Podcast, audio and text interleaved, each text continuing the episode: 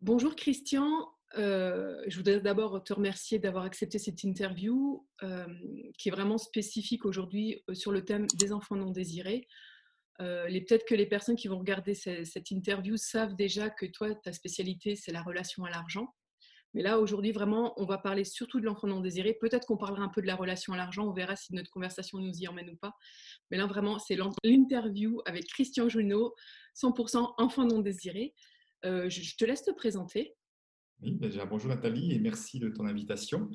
Euh, donc, euh, moi, je suis économiste de formation, ancien banquier. Donc, tu vois, il y a vraiment tout, tout, tout, tout, tout, tout m'amène à parler de l'enfant désiré quand on voit ce parcours-là.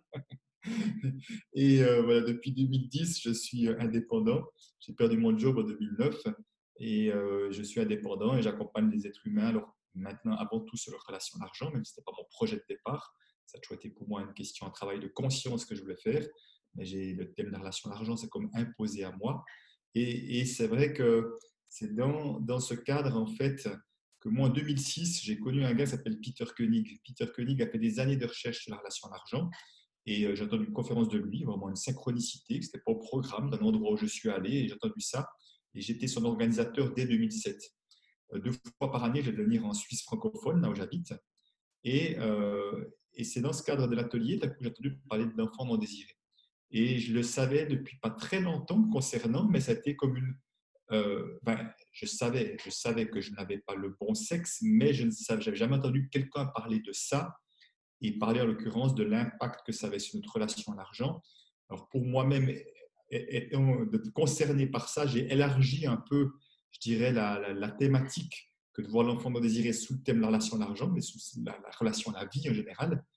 Et, euh, et ça fait, c'est une des choses que je, que je partage, en tout cas, que ce soit en tout cas dans, dans mon livre euh, Ce que l'argent est de vous. J'ai écrit et écrit trois livres. Dans le troisième, du défi des 100 jours, avec Lilou Massé, de, qui parle du rapport à l'argent et de, de sourire à l'abondance aussi. Donc voilà, je suis venu, et au fond, le thème de la relation à l'argent, pour moi, c'est vraiment une porte d'entrée pour apprendre à mieux se connaître, mais surtout apprendre à être plus dans l'amour de soi, euh, à arriver à se donner plus d'estime de soi, à, créer plus de paix en soi en évitant de plus en plus de conflits intérieurs. Donc c'est un prétexte que j'utilise parce que ça a un impact sur ma relation de moi à moi, de moi aux autres, de moi à la vie et de moi à l'argent. Euh, donc voilà, simplement c'est ça. Et c'est amusant, tu vois, de voir que ce thème de l'enfant non désiré, qui est un des thèmes très forts dans mes ateliers, dans mes formations, j'intéresse le web également, et dans mes formations présentielles. Il y a vraiment des thèmes très forts. Euh, qu'on y arrive avec la porte d'entrée de la relation à l'argent, c'est assez surprenant quand même. Oh, merci pour cette présentation. Je vais en profiter pour me présenter moi aussi rapidement. Euh, bon, donc on est sur ma chaîne YouTube, peut-être que les gens me connaissent aussi. Donc Nathalie Valentin, je suis coach en amour de soi. Et euh, depuis peu, je me suis spécialisée sur l'accompagnement des enfants non désirés, euh, et je les accompagne à s'affirmer et prendre leur place afin d'avoir une relation de couple authentique et équilibrée. Et euh, parce qu'en fait, euh, peut-être qu'on va l'évoquer tout à l'heure, les, comportements de l'enfant non désiré. Donc, moi, de ce que j'ai compris en tout cas jusqu'ici, c'est que la plus grande blessure de l'enfant non désiré, c'est la blessure de rejet et qu'on a énormément de déclinaisons du coup de cette blessure de rejet qui est notamment euh, bah, de faire plaisir à, tout prix, de avoir du mal à dire non, à poser des limites. Donc c'est pour ça que je parle beaucoup d'authenticité parce que l'enfant non désiré a du mal à exprimer son authenticité puisqu'il cherche à plaire et à se faire aimer des autres à tout prix. Et euh, je parle aussi de relations équilibrées parce que l'enfant non désiré donne, donne, donne énormément et a beaucoup de mal à recevoir euh, que ce soit de l'amour, du soutien, de l'argent, euh, de l'attention, etc., etc., plein de choses comme ça. C'est pour ça que moi je mets surtout le focus sur ces deux aspects-là en fait. Et il y a encore plein d'autres comportements aussi qui arrivent, comme la peur de déranger. Enfin voilà, il y a vraiment beaucoup de comportements euh, que développe l'enfant non désiré, plus ou moins fort en fonction de ce qu'il a pu vivre au moment de sa conception ou de sa naissance ou de sa petite enfance aussi. C'est chouette de t'entendre parce que je vois qu'on va pouvoir euh, s'amener des, des, compléments l'un et l'autre. Mais si, tu permets, peut-être, moi je vais peut-être définir ce que moi je considère comme étant l'enfant non désiré hein, aussi, euh, comment tu vois ça. Et en tout cas, ce que j'ai peut-être pu moi percevoir, euh, ce qui m'a dit que tu m'as entendu, je crois, il y a 3-4 ans, oui. il est possible que je dise les choses un petit peu différemment ou pas, je ne sais pas, euh, vu que tout ça évolue. Et c'était d'accord que je fasse ça peut-être pour commencer par, là-dessus Alors, déjà, la première chose qui est importante, c'est de savoir qu'enfant non désiré ne veut pas dire être enfant non aimé. Ça, c'est extrêmement important.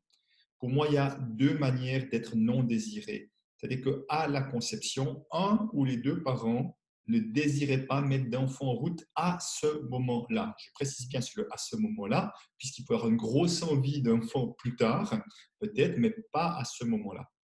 Et, euh, et puis, euh, si je reviens à ce moment-là, ça veut dire quoi? Ça veut dire que peut-être qu'on arrive trop tôt euh, avant que le couple soit bien constitué, soit peut-être prêt à vivre vraiment quelque chose ensemble de durable. Parfois, ça peut mettre l'aventure d'un soir. Peut-être donc trop tôt parce que pas marié et suivant les endroits, suivant les époques, ne pas être marié était une vraie problématique. Euh, on peut arriver trop tôt après un autre grand frère ou grande sœur, ce qui fait que il y, a, peu d'écart. En général, quand il y a 12-15 mois d'écart, j'ai beaucoup, beaucoup de peine à croire qu'on puisse être désiré, sauf si la maman a 44 ans peut-être. Euh, mais autrement, quand des gens disent ça, je dis écoute, c'est presque à coup sûr, tu n'es pas désiré. Donc voilà. Et puis, parfois trop tard, c'est-à-dire que bah, hier était l'anniversaire de mon petit frère qui est arrivé 12 euh, ans après moi. Il n'y avait plus de désir d'enfant du tout de mes parents à ce moment-là, donc il était trop tard. Euh, voilà, il y a plus Mais ça peut être aussi des fois trop, euh, trop tôt après un enfant décédé, ça peut être aussi après un événement de vie important où, les parents ne sont pas prêts. Imaginez à des parents, la situation, on tourne, cette, vidéo juste au moment du déconfinement. Imaginons un parent qui, euh, qui, coup, qui, est au chômage. Il est possible qu'il n'y ait pas de, de, désir de mettre un enfant en route dans ces conditions-là à ce moment-là. Il y a une deuxième manière d'être non désiré. Donc, même si on l'est par les deux parents, et là, on parle vraiment des deux parents hein, à la conception, il y a une deuxième manière d'être non désiré, c'est qu'à la naissance, un ou les deux parents auraient, aimé un enfant d'un autre sexe. Donc, ça, c'est mon cas, effectivement. Euh, mes parents attendaient une fille. ils, ont même, ils ont même trouvé un gynécologue qui leur a annoncé une fille sans échographie à l'époque. Il hein, faut déjà le faire. Sur la base de la respiration, il leur a annoncé euh, voilà, vous aurez une fille. Ils avaient déjà un garçon, deux ans plus âgé que moi, mon grand frère. Et euh, donc, pour dire que voilà, il y avait vraiment une attente, et vraiment une croyance que la fille allait arriver. Donc, ça, c'est une deuxième manière. Donc, on peut accumuler les deux ou qu'un des deux. Et au fond, peut-être quelque chose, j'ai envie d'insister sur une chose, c'est que souvent, quand je pose la question aux gens, je dis oui, oui, les gens me disent oui, mais je suis désiré. Je dis, mais comment tu le sais? Tu as questionné tes parents? Alors, Des fois, non, euh, non. Euh, au fond, non. Donc, des fois, dis oui, ma mère. Et ton père? Non. Mais enfin, je pense que c'est important de voir deux choses. La première, c'est que dans le désir premier euh, au niveau de la conception, il y a parfois l'un ou l'autre qui n'est pas vraiment prêt. Et euh, ce n'est pas dire qu'il ne désire pas avoir un enfant plus tard, mais il n'est pas vraiment prêt et il n'ose pas dire non. Il n'ose pas dire non parce qu'il y a un tel désir chez l'autre qu'il a peur de le perdre, de perdre le, partenaire de vie et va dire un oui qui n'est pas un oui. Intérieurement, ça fait non encore. Ça, c'est une première chose. Et au niveau du sexe également, que euh, il peut y avoir des parents qui ont un désir d'un enfant d'un certain sexe, mais qui ne va jamais l'exprimer à l'autre. Donc, c'est pour ça que quand on interroge un seul des parents, euh, déjà, euh, il ne peut pas forcément savoir pour l'autre parce qu'il ne l'a pas exprimé. Et puis, en fait, aussi, les parents peuvent aussi être très amnésiques, parfois, je me rends compte, parce que nombre de fois où des parents ont dit Ah non, mais ils n'ont pas envie de dire parce qu'ils n'ont pas envie de faire mal à leur enfant. Ils veulent comme cacher la chose, alors qu'au fond, ça fait plus de bien dans la vérité que de nous faire croire autre chose. Voilà, peut-être juste avant de donner parler des comportements, j'ai encore envie de dire quelque chose. Oui, merci beaucoup pour ces précisions. Et justement, ça tombe bien que tu, le, rappelles tous ces éléments-là parce que je voulais voir avec toi aussi de.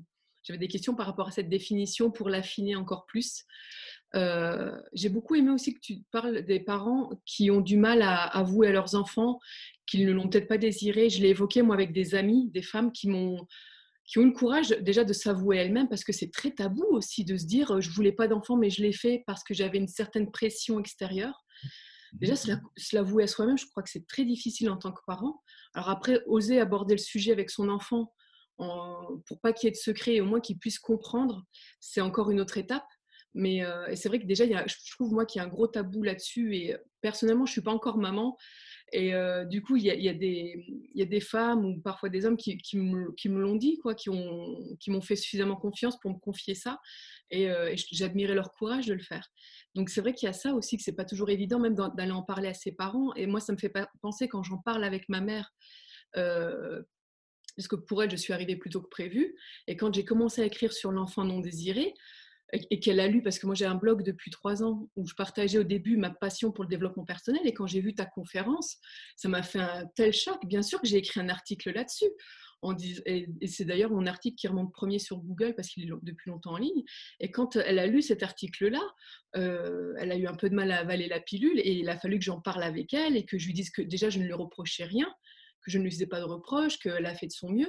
Mais elle, aujourd'hui, elle dit, mais pourquoi tu dis que tu es une enfant non désirée? Euh, Je t'ai désirée. Et je, je, lui rappelle à chaque fois la définition que tu viens de donner, qui est de dire, bah, je suis arrivée un peu plus tôt que prévu. Toi, tu aurais aimé que je vienne quand même quelques mois, peut-être un an plus tard, parce qu'elle avait déjà eu deux enfants très rapprochés. Hein. Mmh. Moi, avec ma sœur la plus âgée, on a trois, jours, trois ans et cinq jours de différence d'âge très exactement. Ma mère a donné naissance à trois enfants en trois ans et cinq jours. C'est un bel exploit quand même. Et, alors, elle nous a beaucoup aimés et je pense qu'elle a eu la surprise de savoir qu'elle était enceinte, mais elle l'a vite accepté. Mais, euh, mais voilà, et du coup, aujourd'hui, elle, elle dit, mais si je t'ai désiré, et bon, et c'est pas évident pour elle euh, d'accepter qu'il a eu ce, enfin voilà, d'accepter cette définition, on va dire. Et, tu sais, j'ai une amie euh, à qui, bah, le comportement que je vais décrire, euh, ça me parle complètement. Elle me dit, mais au fond, ça marche pas ton truc, parce que je suis vraiment désirée et tout. Et je me retrouve à manger avec elle, son mari et sa mère, à elle. Et puis, pourquoi elle commence à poser des questions Puis, au moins, sa mère commence, à, à s'agiter, à dire, mais pourquoi tu me poses ces questions, machin, truc. Puis, et puis, euh, déjà, à un moment donné, je voyais quelque chose de pas posé chez la mère. Et au bout d'un moment, elle crache le morceau. Et tu vois, cette amie a toujours, a toujours mais elle était certaine qu'elle était désirée.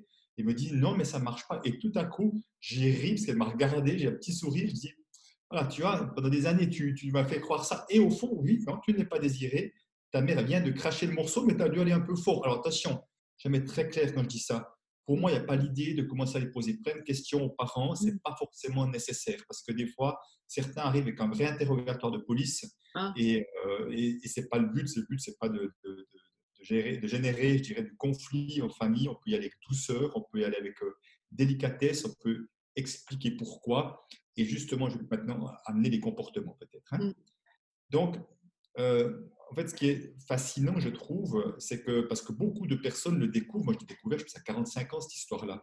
Et au fond, les comportements que je vais décrire, je les avais toujours eus. Et beaucoup de personnes, c'est comme moi, hein, et même, même des fois à mon âge, aujourd'hui 60 ans, ils découvrent ça à cet âge-là, et ce comportement, ils l'ont toujours eu. Donc ça montre que cellulairement, on le sait, inconsciemment, on le sait. Donc les enfants non désirés, on va comme encoder, puisque je ne suis pas désiré, je ne mérite pas pleinement la vie. C'est la première chose déjà qui est vraiment centrale là derrière et qui expliquera effectivement les différents comportements. Et cette croyance, je ne mérite pas pleinement la vie, c'est comme si derrière, il y avait l'idée qu'un cadeau, pour pouvoir penser être un cadeau de la vie, comme à l'image qu'on fait un cadeau à quelqu'un, j'ai quand on fait un cadeau à quelqu'un, on va, on va racheter dans un magasin, on va faire un bel emballage, enfin, il y a toute une série de choses à faire pour que ça soit vu comme un cadeau. Et la perception qu'on a, c'est pour être un cadeau de la vie, autrement dit, euh, ça doit se passer d'une certaine manière. Ça, c'est les croyances qu'on a. Euh, mais voilà, ça, c'est juste pour le dire. Donc, on pense qu'on ne mérite pas la vie. Alors, puisqu'on pense qu'on ne mérite pas la vie, inconsciemment, encore une fois, les, les enfants non désirés ont tendance à beaucoup en faire. C'est-à-dire qu'ils vont beaucoup en faire, à mettre la barre haut, donc beaucoup être dans le faire, à mettre la barre haut, comme si on devait prouver quelque chose pour mériter cette vie-là. Et euh, souvent un niveau d'exigence avec soi-même, euh, niveau d'exigence. Pour certains, en tout cas c'était mon cas aussi, avoir horreur de faire des erreurs, parce que inconsciemment, on peut se voir comme une erreur. Moi, une erreur d'être un garçon et pas une fille, par exemple. Euh, donc, c'est important de le voir aussi. Et euh, en général, effectivement, vis-à-vis du ou des parents concernés, on va vouloir être la gentille fille ou le gentil garçon euh, vraiment aussi beaucoup, facilement beaucoup en faire vis-à-vis du des parents. Et là aussi, c'est fascinant. Hein. Même quand on ne le sait pas, c'est comme si inconsciemment on essayait d'aller acheter l'amour ou une sorte de reconnaissance du parent, beaucoup en faire. Mais si je suis honnête, tout comme ce qui me concerne, il y a plein de choses que je n'ai pas fait gratuitement. Que j'ai gratuitement, c'est-à-dire qu'il y avait des attentes derrière. Le gentil garçon qui téléphonait souvent à ses parents, puis ci, puis ça, qui faisait des choses en espérant inconsciemment entendre un jour mon fils, ma fille, par exemple, pour chacun d'entre vous, quel bonheur que tu sois là, même si tu es un garçon pour moi, ou même si tu n'étais pas désiré à, la conception. C'est ça qu'on espère entendre, une sorte d'accueil inconditionnel euh, qu'on espère attendre en essayant d'en faire beaucoup. Et c'est un très mauvais plan parce que ce que je vois, c'est que plus on en fait, moins on reçoit. Parce qu'on en fait, comme on a un objectif inconscient, je n'étais pas conscient de ça du tout pendant longtemps, hein, plus je pousse pour obtenir quelque chose, c'est loi physique, plus je crée la résistance en face.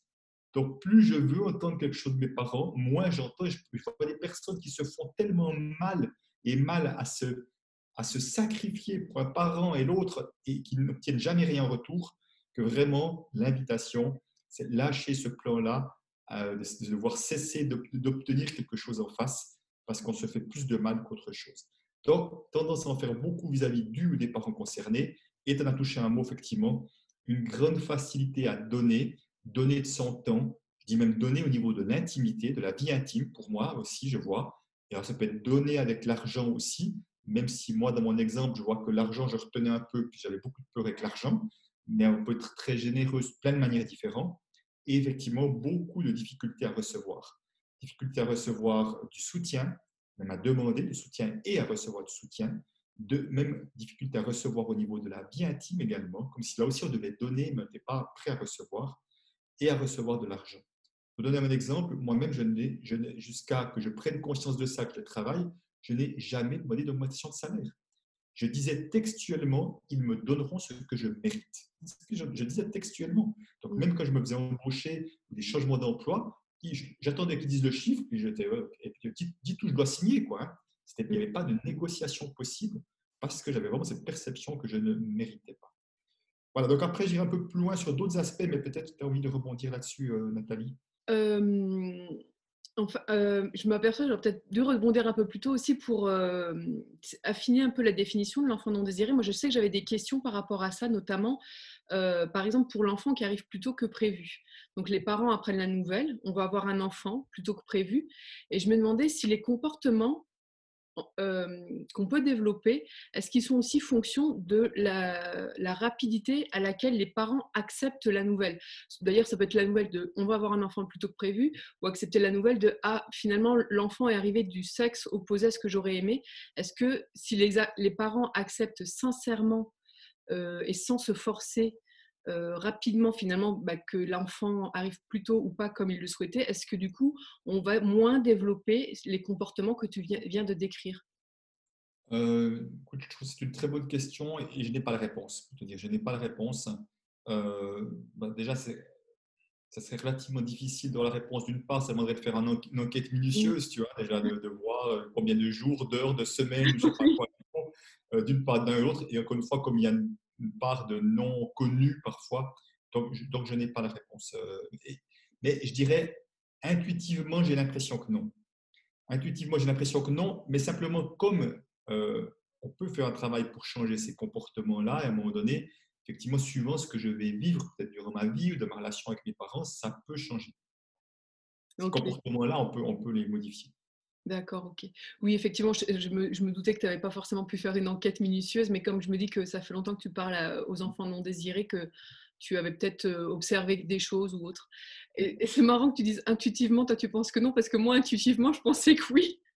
peut-être que je suis une grande optimiste et que j'aime croire ça. Mais je voulais connaître ton opinion.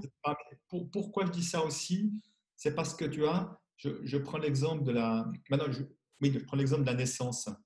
Euh, au moment de la naissance, euh, alors j'entends différents comportements, hein, des gens qui me disent ah là, ben, mon père a foutu le camp, il n'est pas, venu, il pas, venu, pas venu à la maternité pendant deux jours, tu vois. Mm. Ma mère a pleuré pendant deux heures, enfin des trucs comme ça, et que au fond, dans ce moment d'extrême vulnérabilité qu'est la naissance, un moment d'une extraordinaire vulnérabilité, où vraiment on a besoin d'un accueil, mais plus que chaleureux et tout, parce que c'est un vrai traumatisme la naissance, hein, quand même, euh, que même si à ce moment-là, je pense que si ça peut durer même que 5 minutes, 15 minutes, une demi-heure, ça peut être énorme pour un enfant dans cette vulnérabilité-là. C'est pour ça que j'ai l'impression que, euh, qu'au fond, que ça, a un impact assez rapide. Et peut-être quand même une chose aussi, j'ai envie d'ajouter, euh, que certains disent, et je pense que ça peut avoir un impact aussi, certains disent, mais au fond, si c'est un grand-parent qui est extrêmement déçu, ça peut avoir un impact. Euh, tu vois, parce que des fois, il y a des, attentes de grands-parents pour la descendance, soit un garçon plutôt qu'une fille, je ne sais pas quoi. Très dernièrement, j'ai appris, ma mère me disait, ben, ta grand-mère, euh, du côté paternel, quand elle est venue pour la première fois voir, etc., elle a pleuré presque toute la journée parce qu'elle était avec un garçon, tu vois, alors que l'autre grand-mère était là, pourquoi on pleure, je ne comprends pas des choses pareilles, pour dire, tu vois. Et je disais, potentiellement, si c'est une personne qui a un gros impact, qui a une grosse influence, qui prend beaucoup de place vis-à-vis des parents, potentiellement, oui, c'est possible que ça ait un impact. Parce que mais au fond, peut-être aussi par ricochet que si j'ai un grand-parent qui a un désir d'un enfant d'un sexe particulier, par exemple, et qui, euh, et qui l'a manifesté, il peut y avoir aussi une déception peut-être du fils ou de la fille de ne pas avoir offert ce cadeau-là à sa mère-là. C'est possible aussi. Mm. Mais là, je dis potentiellement oui, mais je, voilà, simplement euh, pour dire que ça peut encore être une piste supplémentaire. D'accord. J'avais aussi une autre question. Alors, je ne sais pas, après avoir ton opinion, ce que tu as peut-être pu observer avec toutes les personnes avec qui tu as travaillé, je me demandais, parfois, les enfants sont, sont, désirés, autant dans le timing que dans le sexe, mais au moment de la naissance, le bébé a un problème de santé et il est placé en couveuse donc c'est un cas particulier et donc le, bébé euh, va surtout euh, du coup être très peu touché par les parents, voire peut-être même pas du tout selon son état de santé. Mmh. Et quand il va être touché par des personnes, ça va être le personnel médical qui est en train de faire son travail. Et le bébé peut interpréter ça comme étant rejeté ou ne pas comprendre ce qui se passe. Est-ce que du coup un bébé qui a été désiré mais placé en couveuse pourrait développer des comportements d'enfant non désiré alors qu'il est désiré, mais simplement parce qu'à sa naissance, comme tu le disais, c'est un moment d'extrême vulnérabilité. Il a vécu, euh, enfin, du coup, il a été séparé de ses parents parce que placé en couveuse, par exemple. Alors, je ne suis pas sûr que ça sera exactement les mêmes comportements qui seront vécus. Par contre, oui, que ça laissera des traces. Pour moi, c'est indiscutable. C'est absolument indiscutable, effectivement. Est-ce qu'on peut euh, ressentir du rejet, de l'abandon, probablement de l'abandon certainement. Et, euh, je dis ça parce que ce que j'ai vu parfois, c'est que des personnes qui euh, ont des, où il y a eu des problématiques de santé à la naissance, c'est-à-dire qu'on dû mettre mis en couveuse ou euh, plein d'examens et séparer des parents, ils vont parfois inconsciemment intégrer le contrôle, c'est la vie. Autrement dit, il faut absolument contrôlé. J'ai vu, en tout cas, j'ai un ami euh, proche, par exemple, qui a, vécu ça pendant 52 jours et qui était extrêmement fort dans le contrôle toute sa vie. Elle était toujours dans le contrôle, mais c'est comme si elle avait engrammé, sans contrôle, il y, a danger. Donc, elle était dans du surcontrôle. Et euh, ça pourrait être intéressant de cette piste-là, des fois, de voir si on a tendance à surcontrôler parce qu'on a créé une croyance à ce moment-là, même inconsciente, qui était peut-être la croyance des parents aussi d'ailleurs, hein, qu'il fallait du contrôle pour pouvoir euh, rester en vie ou avoir la, droit à la vie. Ah, ah, merci pour cette réflexion, c'est hyper intéressant. Je... Moi, j'avais, j'avais jamais pensé à ça. Mmh. Ça éclaire ma lanterne. Merci. J'aimerais juste aller un peu plus loin parce qu'on va encore affiner un peu la chose. C'est-à-dire que, euh, moi, je dis toujours personne, alors après qu'on soit désiré ou pas, mais après quand on est non désiré, c'est encore plus simple, plus clair. Euh, imaginons que vous êtes euh, non désiré au niveau de la conception. C'est toujours important d'imaginer, pour un ou les deux parents, d'imaginer qu'est-ce que les parents ont pu ressentir au moment où ils ont appris la nouvelle. Parce qu'au moment où on apprend la nouvelle, euh, ça, suivant les circonstances, ça peut avoir généré toutes sortes de choses. Donc, si, effectivement, je prends un exemple, je prends l'exemple de les parents ne sont pas mariés, et puis, euh, ça ne se fait pas, ou il y a des traditions et tout ça. Tout à coup, au moment où, euh, au moment où il y a connaissance de ça, les parents, c'est où on a un problème. Hmm? Donc, cet enfant à venir est une source de problème et qu'il va falloir résoudre parce que nous ne sommes pas mariés. Euh, pour d'autres, ça peut être, tout à coup, ça va réveiller une peur en lien avec les finances, par exemple. Tout à coup, en lien avec les finances, dit, oh là là, on n'a pas l'argent, comment on va se débrouiller? Et qu'on peut voir cet enfant euh, à venir comme une charge, une charge financière. Tu vois Donc, ça, aussi ça peut être un souci, un mot sous d'ailleurs, tiens, un souci, par exemple. Donc, euh, il peut y avoir ça aussi. Et puis, euh, si je prends l'exemple de, de la naissance, par exemple, la naissance, au moment où on est et qu'on n'a pas le bon sexe, en général, on est quoi? C'est vécu comme une déception. Et c'est absolument naturel et absolument cohérent et logique qui a moment de déception, comme on l'a dit tout à l'heure, qui dure 30 secondes, qui dure euh, euh, 3 heures ou qui dure toute une vie, parce qu'il y a des gens qui leur fils encore la figure euh, 40 ans, de toute façon, euh, je ne sais pas, j'aurais voulu une fille ou un garçon, enfin, des trucs comme ça, mais donc, il y a une notion de déception. Et c'est important de voir la couleur de ce qui est vécu, parce que si vraiment, au moment où je, prends l'exemple, je reprends le premier exemple, je suis vu comme une source de problème, enfin, et attention, hein, c'est très important de différencier, parce que la problématique, c'est pas ce que vivent les parents, c'est que le fait qu'on le prenne contre soi. Parce que quel que soit l'enfant et qui que ce soit, que les parents aient un problème à régler, c'est absolument évident pour tout le monde. Il y a quelque chose qui n'était pas prévu, on a un problème à régler. Comme il y a le Covid qui arrive, on a un problème à régler, nous aussi. Enfin voilà, comme tout problème, il y a une nouvelle situation pas prévue et ça, ça demande des adaptations et régler les choses. Mais le problème, c'est que, enfin le problème, c'est qu'à le dire, c'est que c'est nous qui allons nous voir comme le source de problème, la source de problème. Tu vois, on va le prendre contre nous. Et ça signifie quoi? Ça signifie ce que je vois, et je trouve ça fascinant, c'est de voir que suivant cette couleur qui est perçue, les personnes après dans leur vie vont tout faire pour, tout faire pour ne pas être une source de problème pour les autres. Donc, ils vont vraiment mettre beaucoup, faire beaucoup de choses, en faire beaucoup pour ne pas être vu comme une source de problème. souvent, c'est se débrouiller tout seul, par exemple, tu vois, ou, euh, s'adapter aux autres. Et au fond, je leur dis, mais tu es déjà une source de problème parce que tu es prêt à être une source de problème pour toi, pour ne pas générer du problème pour les autres. Donc, tu l'es déjà, en fait, simplement, tu t'en fais payer le prix à toi. Mm. Euh, et, ça veut dire une sorte d'adaptation, de suradaptation aux autres. Moi, je prends mon exemple, je suis né comme une déception. J'ai passé une immense partie de ma vie à ne pas décevoir les autres. Toujours la peur de décevoir les autres, parce que c'est comme si j'avais déjà encodé dès la naissance, décevoir les autres, il y a un prix à payer. Tu vois, ta coup, peut-être de la non-présence, de la non-joie, une sorte de, de rejet. Il y a un prix à payer. Donc, toute ma vie, surtout ne pas décevoir les autres et ceux qui ont été perçus, vécus euh, comme une charge financière, tu vois, à venir, ils vont tout faire pour ne pas être une charge pour les autres aussi. C'est des, enfants qui ne demandaient jamais, pas qui ne demandaient jamais euh, euh, de, choses, de jouets ou de trucs, parce qu'ils ne voulaient pas être une charge pour les autres. Donc, ils vont aussi beaucoup faire eux-mêmes. Donc, si tu veux, la tonalité de ce qui est vécu à ce moment-là va influencer toute notre vie, parce que c'est comme si on a compris, surtout ne pas être vu comme si, surtout ne pas être vu comme ça. Et ça, je trouve ça fascinant. Je partage tout à fait ta fascination et euh, moi, surtout ce qui, ce qui me fascine, c'est de se dire à quel point les circonstances de notre conception et de notre naissance, qu'on en ait conscience ou pas, à quel point ça impacte mais toute notre vie. quoi. Et je trouve qu'on n'en parle pas assez. Je suis contente d'aborder tous ces sujets-là aujourd'hui avec toi. Et tu sais, bah, que je t'entends parler de ça, ça me fait penser à mon épouse qui a aussi non désiré, elle, au moment de la conception, au niveau du sexe, à première vue pas.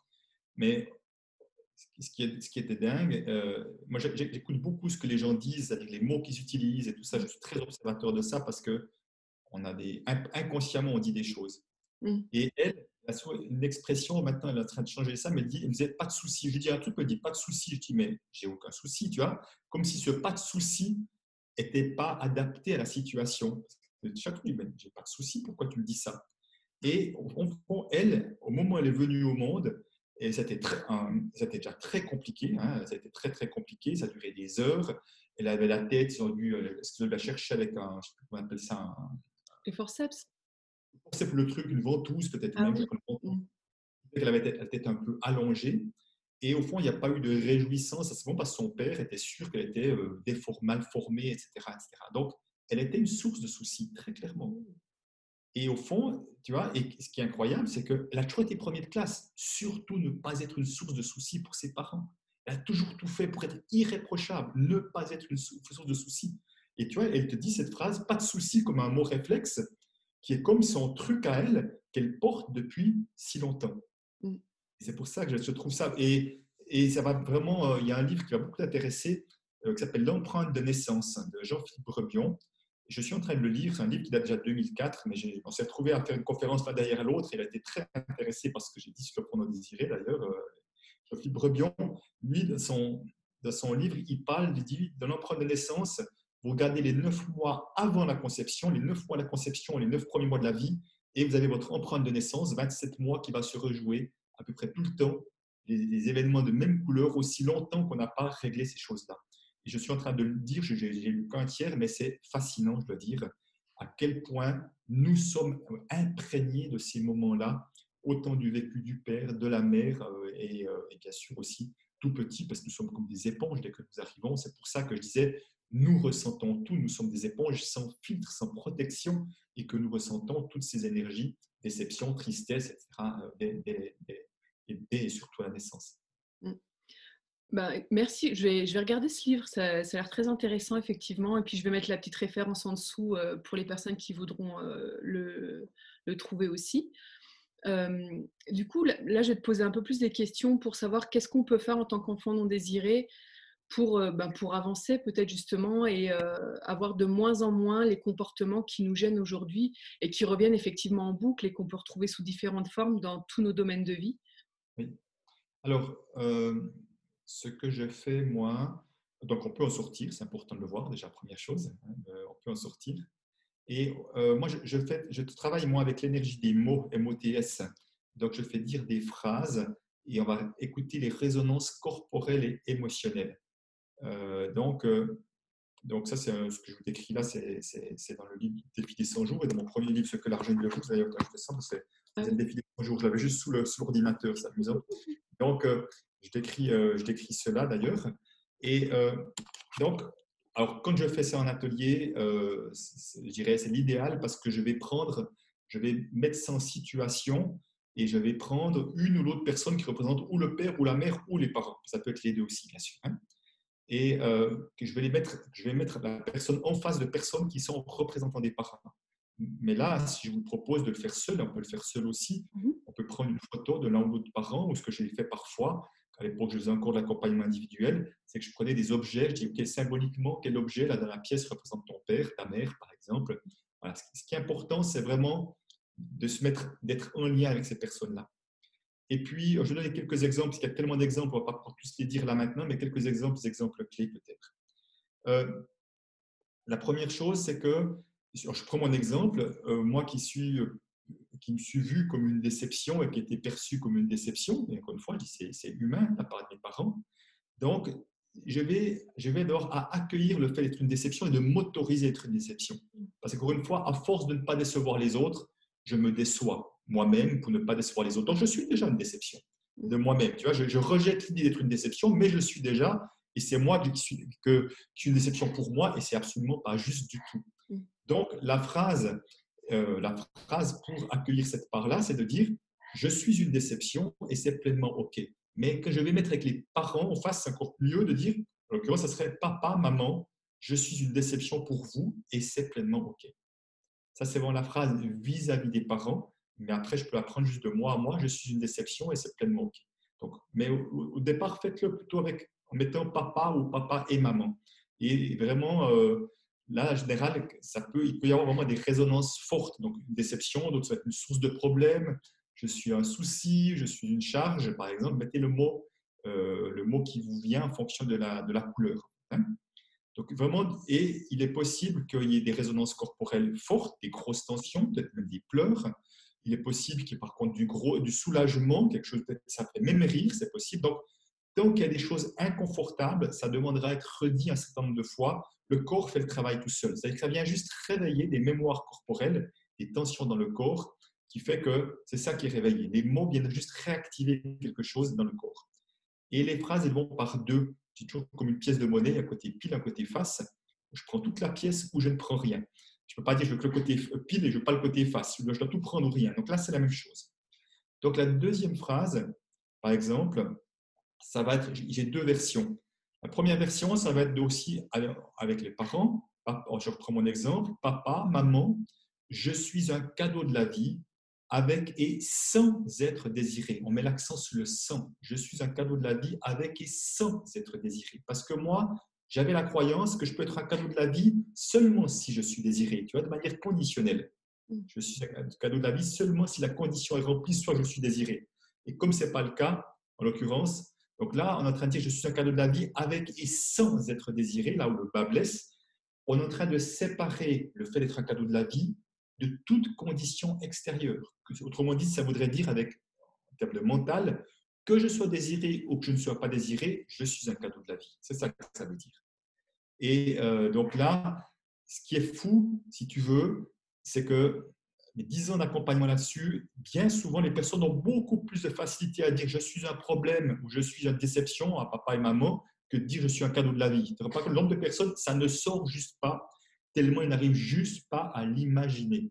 Juste à répéter les phrases, on observe les, jours, les semaines qui suivent que on va avoir moins de comportements d'enfants non désirés, on va réussir à mieux recevoir, euh, etc., etc. Oui, oui, tout à fait. Il y, a une, il y, a une, deuxième version, et pour ça, ça demande, enfin, une deuxième version de la phrase, ça demande de se mettre en lien avec son cœur mmh et euh, vraiment de pour vraiment parler avec le cœur. Et euh, ça peut être, on peut redire comme la première, simplement changeant le cadeau de la vie, disant Papa, maman, je suis un être d'amour. Je suis un être d'amour avec et sans être désiré. Mais j'aime bien ajouter plutôt de dire je suis papa, maman, je suis un être d'amour, même en étant une déception. Pour certains, même en étant un problème, même en étant une charge. Je suis un être d'amour, même en. Hein. Donc euh, là encore, avant, on croyait qu'on ne peut pas être un être d'amour s'il n'y avait pas les conditions requises du bel emballage cadeau. Et donc, à redire et redire jusqu'à ce que ce soit fluide, tranquille et joyeux à dire, vraiment, voilà, que ça fasse du bien à dire. Et là, il y a quelque chose qui aura déjà changé, qui aura changé.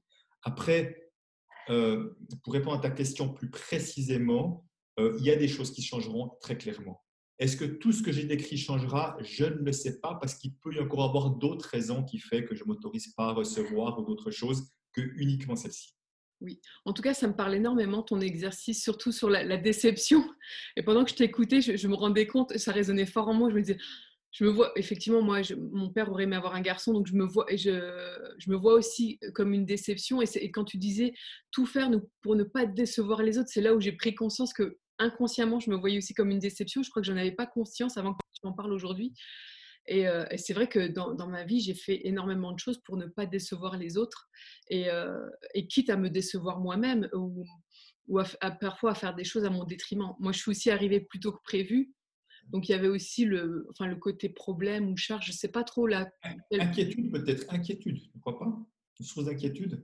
Par, ah, par rapport au fait que j'arrive plus tôt que ah prévu, je ne sais pas trop comment. Euh, ça dépend du nombre de jours, hein, mais si tu veux que c'est bien plus tôt que prévu, ça, il peut y avoir une source d'inquiétude parfois. Euh, ou une source de stress euh, si tout à coup les parents ne sont pas prêts, tu vois, on n'est pas tout à fait prêt, on n'a pas préparé les choses, d'un coup, ça peut être une source de stress et je vais tout faire pour pas être une source de stress pour les autres, ça peut être ça aussi.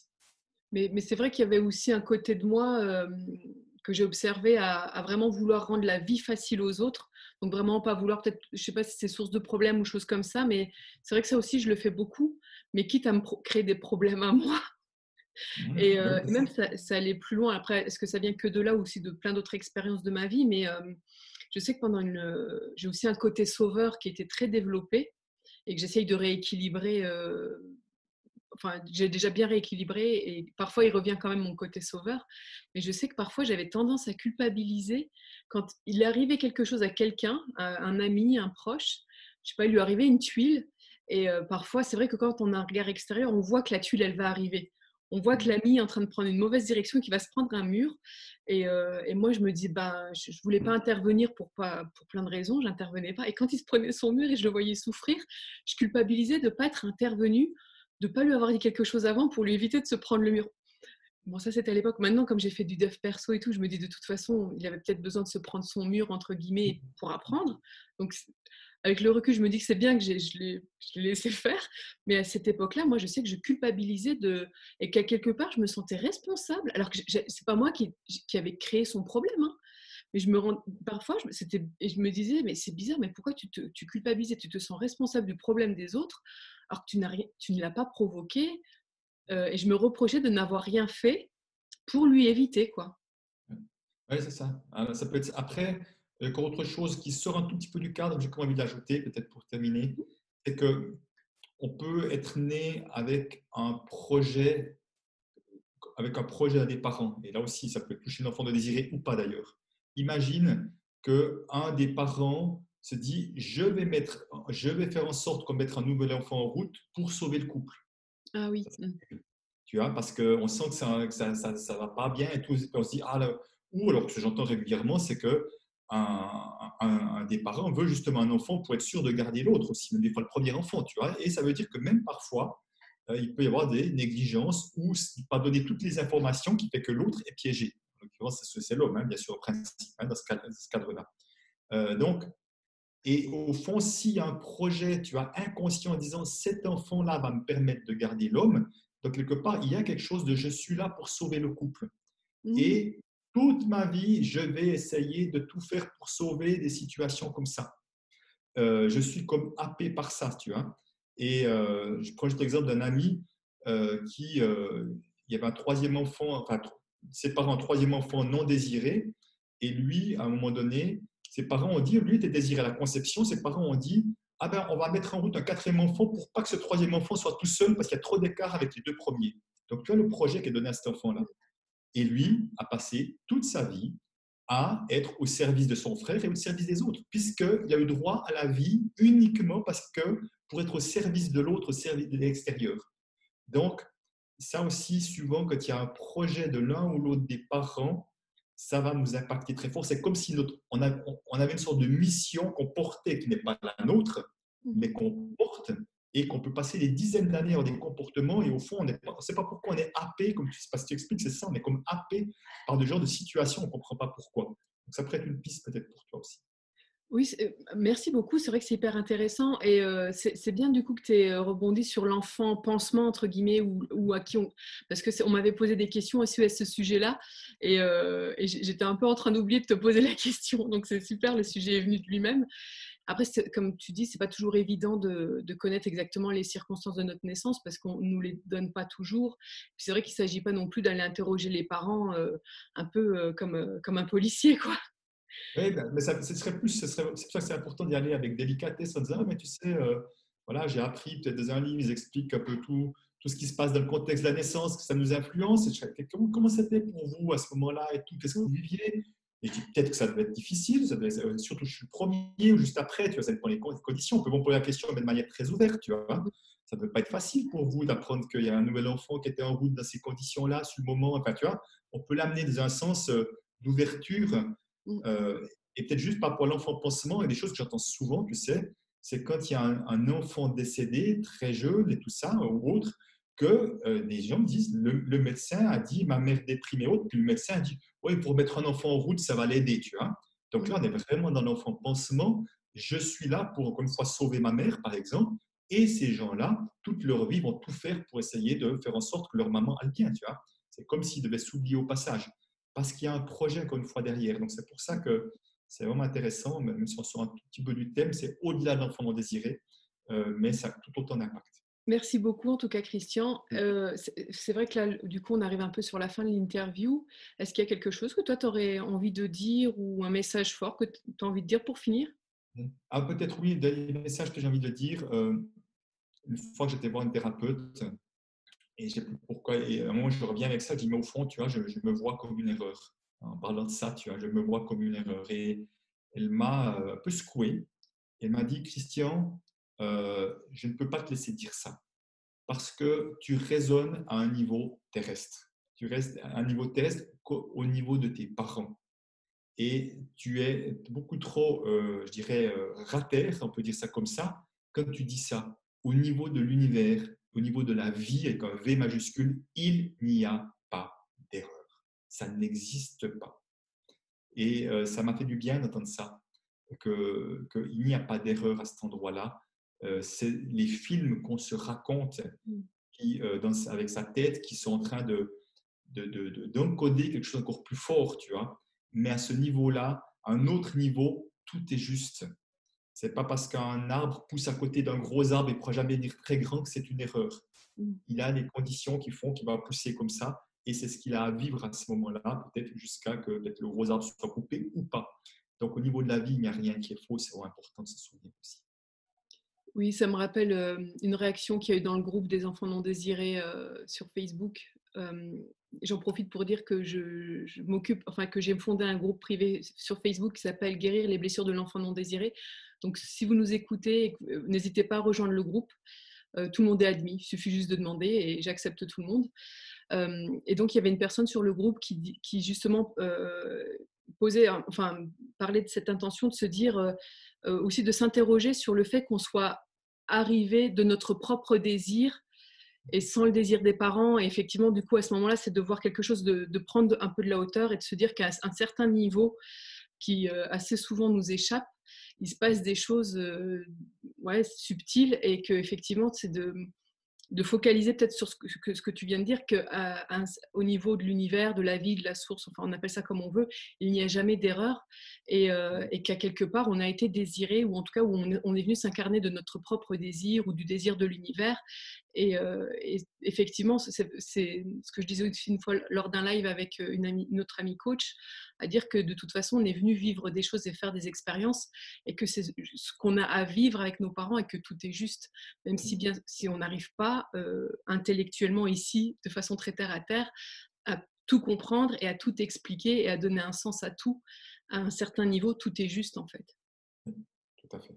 Et de faire confiance à la vie, c'est pas toujours évident parce que sur Terre, on aime bien la dichotomie, le bien, le mal et tout ce genre de choses. C'est vrai que c'est pas toujours évident d'accepter, mais je, en tout cas, je trouve que c'est un super mot de la fin, Christian. Euh, oui, tu sais quoi, j'avais juste ajouté une chose, je pense maintenant peut-être désolé, je reviens un tout petit peu en arrière, mais c'est important pour bien comprendre. Parce que les gens se disent, on doit se dire, ouais, mais pourquoi je devrais être une déception et c'est OK? Pourquoi je devrais être une source de problème et c'est OK? Et au fond, je vous dis toujours, il n'y a jamais comme objectif de décevoir ou d'être une source de problème. Mais par contre, le chemin de la libération passe par là. Imaginez que vous ayez des parents qui aimeraient que vous soyez ingénieur, puis vous voulez faire artiste. Dès le moment où vous faites votre choix de cœur, vous allez être une déception, une source de problème pour vos parents. Donc, si c'est le cas, OK. Si pour faire ce qui est juste pour moi, je dois être une source de problème, enfin, je dois, c'est ce, ce qui va être vécu, eh ben, c'est OK d'être une déception. Moi, je suis content, euh, je suis content d'être une déception si c'est ce qui me permet de vraiment faire des choses qui sont justes. Et tu vois, à un moment donné, je vois qu'aujourd'hui, j'arrive beaucoup plus à m'affirmer. Euh, j'ai pris des positions très claires durant cette, crise du Covid, c'est une chose qui ne me convenait pas. Et je sais que j'ai déçu des personnes qui m'aimaient bien parce que je n'ai pas je n'ai pas, euh, j'étais pas du tout dans leur croyance avec ce que j'amenais là. Et au fond, aujourd'hui, ça m'est égal. Je suis OK de les décevoir et je suis OK de les décevoir parce que ce qui compte, c'est d'être aligné avec moi-même et d'être intègre avec moi-même. Donc, à un moment donné, tu vois, c'est là où cette libération, elle donne de la elle donne, c'est le cas de le dire, de la liberté. Voilà. Mm. Euh, encore vraiment un grand merci Christian pour tout ce que tu viens de nous partager. C'est, enfin, moi personnellement, ça m'a énormément nourri et je pense que ça va aider beaucoup de personnes. Euh, et je trouve qu'en plus, on finit sur vraiment un, parce que c'est un sujet lourd, je trouve quand même à aborder tous ces sujets-là, et on finit sur une note positive. Et euh, donc, je suis vraiment très très contente de cette interview. Encore un grand merci. Merci à toi, Nathalie. Merci. Merci.